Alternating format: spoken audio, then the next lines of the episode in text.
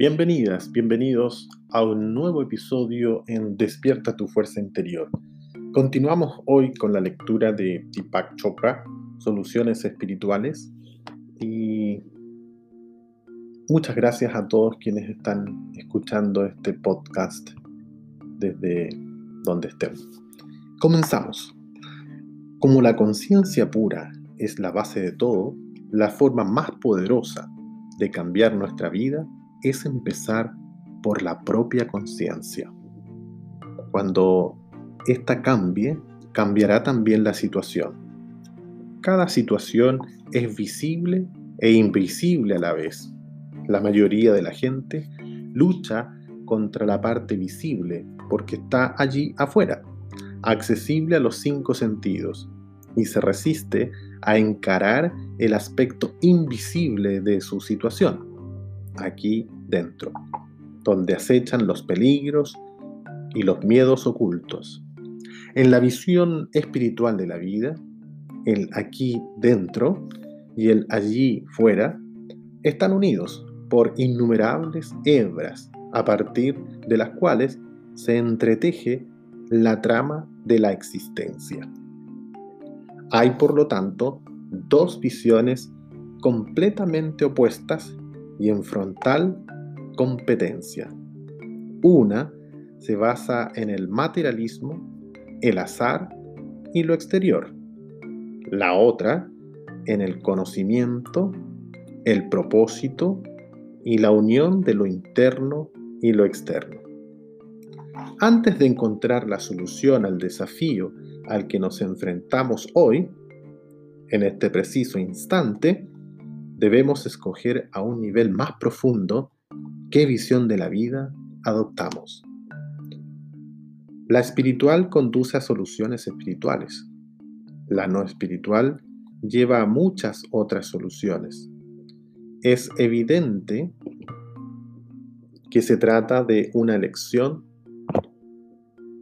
fundamental porque tanto si nos damos cuenta como si no, la vida se desarrolla de acuerdo con las decisiones que hemos tomado inconscientemente, dictadas por nuestro nivel de conciencia. A pesar de todo, este esquema de lo que se puede lograr con una solución espiritual le resultará extraño a mucha gente. La mayoría evitamos enfrentarnos a nosotros mismos porque no logramos definir una visión, sino que abordamos la vida tal como viene, tratando de, de sobrellevarla lo mejor que podemos y nos basamos en los errores del pasado, los consejos de amigos y familiares y la esperanza. Acabamos cediendo cuando debemos y aferrados a lo que creemos que deseamos. ¿Qué haría falta entonces para adoptar una visión espiritual de nuestra propia vida? En este libro no seguiremos el camino de la religión, religión convencional. Con todo, la oración y la fe, aunque no sean fundamentales para la visión que es necesario desarrollar, no están excluidas. Si eres religioso o religiosa y encuentras consuelo y ayuda volcándote en Dios, tienes todo el derecho a tu versión de la vida espiritual. En esta obra, en este libro, sin embargo, consultaremos una tradición mucho más amplia que cualquiera de las religiones del mundo. Una tradición que encarna la sabiduría práctica de sabios y profetas, tanto de Oriente como de Occidente que han buceado en el profundo concepto de la condición humana. Si los próximos capítulos abordan un elemento de sabiduría práctica, es el siguiente. La vida se recicla y al mismo tiempo evoluciona constantemente. La vida se, recicla, y, el, y al mismo tiempo evoluciona constantemente. Por lo tanto, también debe ser un concepto válido para tu propia vida. Cuando consigas ver que todas tus luchas y frustraciones te han impedido sumarte a la corriente de la evolución, tendrás los mejores motivos para dejar de luchar. Me inspiro en el famoso sabio de la India, que nos enseñó que la vida era como un río que fluía entre la orilla del dolor y la del sufrimiento. Cuando nos mantenemos en el centro del río, todo fluye perfectamente, pero insistimos en aferrarnos al dolor y al sufrimiento a medida que pasamos entre ellos, como si esas riberas nos ofrecieran seguridad y cobijo. La vida fluye desde dentro de sí mismo y agarrarse a cualquier tipo de lugar rígido fijo es contrario a la vida, a la vida en sí. Cuanto más nos soltemos, más expresará el verdadero yo su deseo de evolucionar. Una vez que el proceso está en marcha, todo cambia. Los mundos interno y externo se reflejan el uno en el otro sin confusión ni conflicto. Como las soluciones ahora surgen del nivel del alma, no encuentran resistencia. Todos nuestros deseos nos llevan como resultado a lo que es mejor para uno y su entorno. A fin de cuentas, la felicidad se basa en la realidad y no hay nada más real que el cambio y la evolución. Este libro se ha escrito con la esperanza de que todos puedan encontrar la manera de saltar al río. La esencia. Todo problema es susceptible de una solución espiritual. La solución está en expandir la conciencia y avanzar más allá de nuestra visión limitada del problema. El proceso empieza por reconocer con qué tipo de conciencia estamos funcionando. Porque para cada desafío de la vida hay al menos tres niveles de conciencia.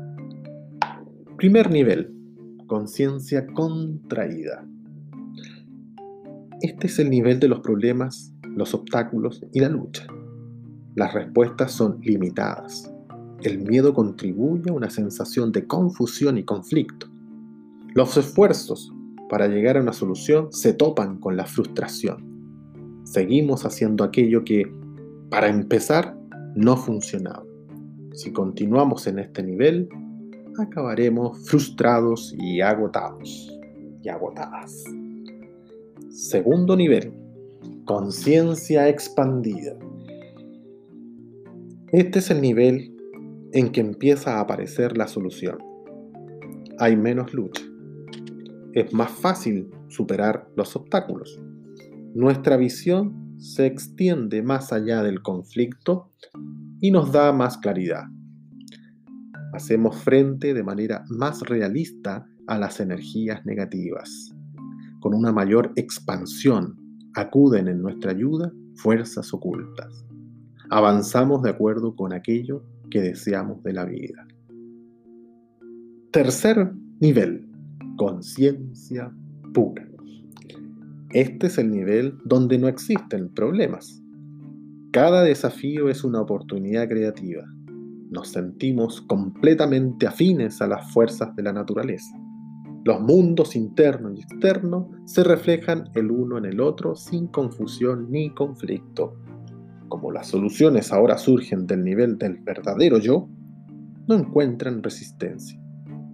Todos nuestros deseos llevan el resultado de aquello que es mejor para nosotros y nuestro entorno. Al avanzar del primer al tercer nivel, los desafíos de la vida se convierten en lo que deben ser, un paso más hacia el verdadero yo. Iniciando el capítulo 2 los mayores desafíos de la vida. Las relaciones. ¿Qué es aquello que abre una relación a una solución espiritual?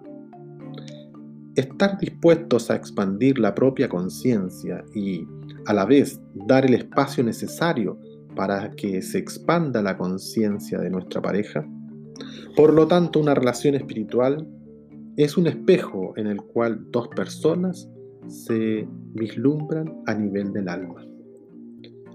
La relación espiritual proporciona la más profunda de las realizaciones. Un tipo de realización no puede fingirse. Pero, ¿cuáles son sus componentes? Como con todos los aspectos del camino espiritual, no hay nada fijo. Se puede intentar definir la relación perfecta en términos de ideales, tal como el amor incondicional y la confianza, la confianza plena. Pero en realidad es un proceso, e incluso en las mejores relaciones el proceso tiene ideas, tiene idas y tiene vueltas imprevisibles. En esta sección veremos los testimonios de personas atrapadas en relaciones angustiantes en algunos casos tóxicas. Para ellas también existe un proceso, pero que se desarrolla en la dirección equivocada. Cuando dos personas que se querían están alineadas y son infelices, el proceso que las ha llevado a ese punto sin duda tiene características previsibles. Observa tu propio matrimonio o vida en común y piensa si se puede aplicar lo siguiente. Proyección. Tu pareja te enfada y te frustra. Afirma que no hace nada para irritarte y mucho menos para hacerte daño. Pero eso no cambia lo que sientes. El mínimo gesto te hace ver de todo lo que no te gusta. Todas las características persistentes que al parecer no cambian nunca. El mismo gesto te hace ver todo lo que no te gusta. Crítica. Piensas que tu pareja está en cierto modo equivocado, equivocada o actúa mal. Sientes una falta de respeto o en otro orden un profundo sentimiento de culpa.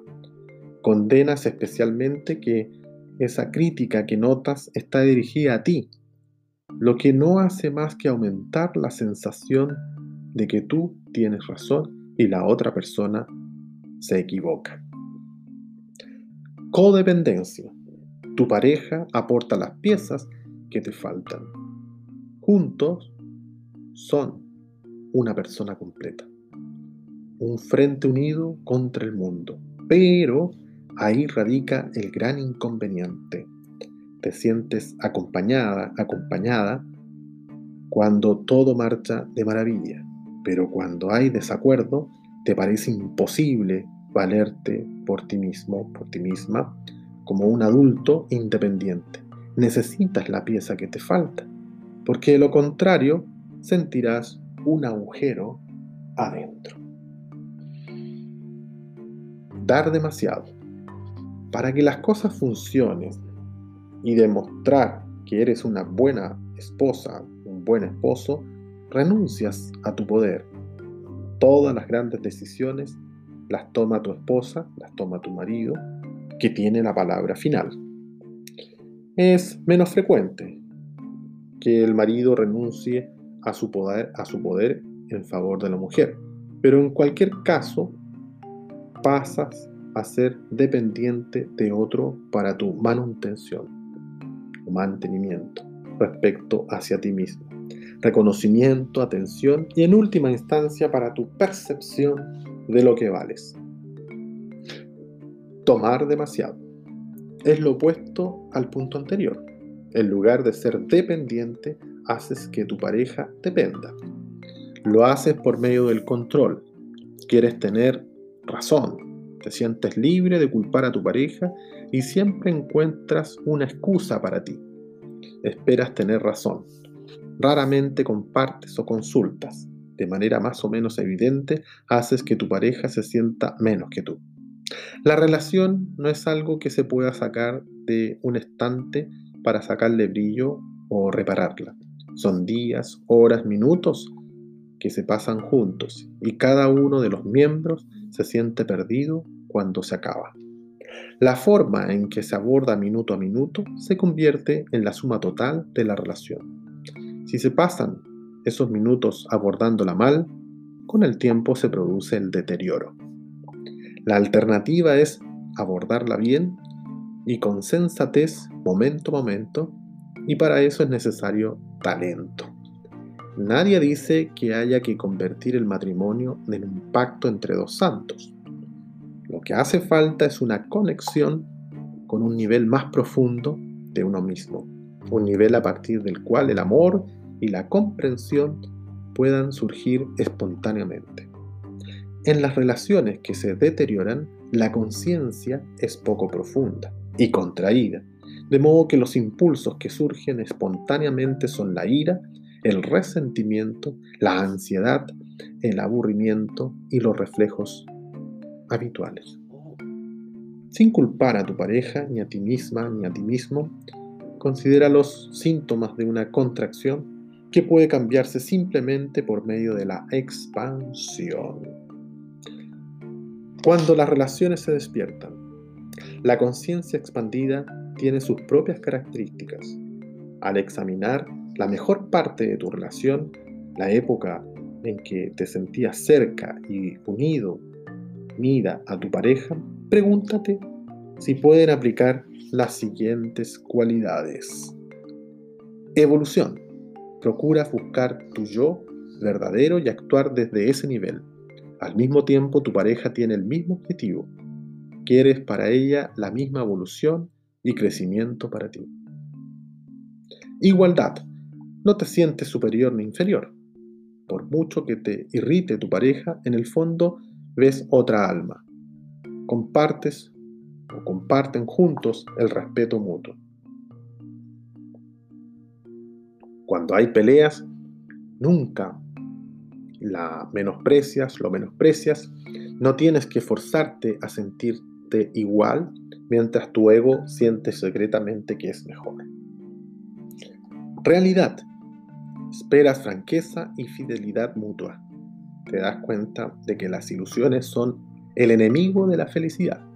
No finges tener sentimientos que no tienes. Al mismo tiempo, consideras que la negatividad es una proyección, así que no te dejas llevar por la ira y el resentimiento. Ser real significa también sentirse renovada, renovado todos los días. Cuando cada momento es real, no hay necesidad de depender de expectativas y ritos que ayudan, a pasar el día. Intimidad. Disfrutas de estar cerca y usas tu intimidad para comprender y que te comprenda. Ella, él no manipula la intimidad para obtener más afecto y deseo. Ella, él no rehuye la intimidad por miedo. La cercanía, la cercanía no es un estado en que cada uno se siente expuesto y vulnerable. Es vuestra más profunda verdad compartida. Responsabilidad. Reclamas lo que te pertenece, aunque duela. Asumes tu propia carga personal. Hay algunos pesos que cargas y que cargan los dos juntos, pero no te dejas seducir por la codependencia, que obliga a que los problemas de una persona sean asumidos por dos, teniendo presente que se trata de mi ira y mi dolor, no lo mucho que me has enfadado o la manera en que me has herido. Va más allá de la victimización. Por muy justificado que sea el papel de víctima, hay una falta de responsabilidad subyacente. Permites que otra persona determine tus sentimientos y decida los resultados que en realidad debes decidir tú. Bien, quedamos eh, hasta aquí en esta oportunidad. Continuamos, continuaremos prontamente en el próximo episodio. Muchas gracias a todos y nos estamos viendo prontamente.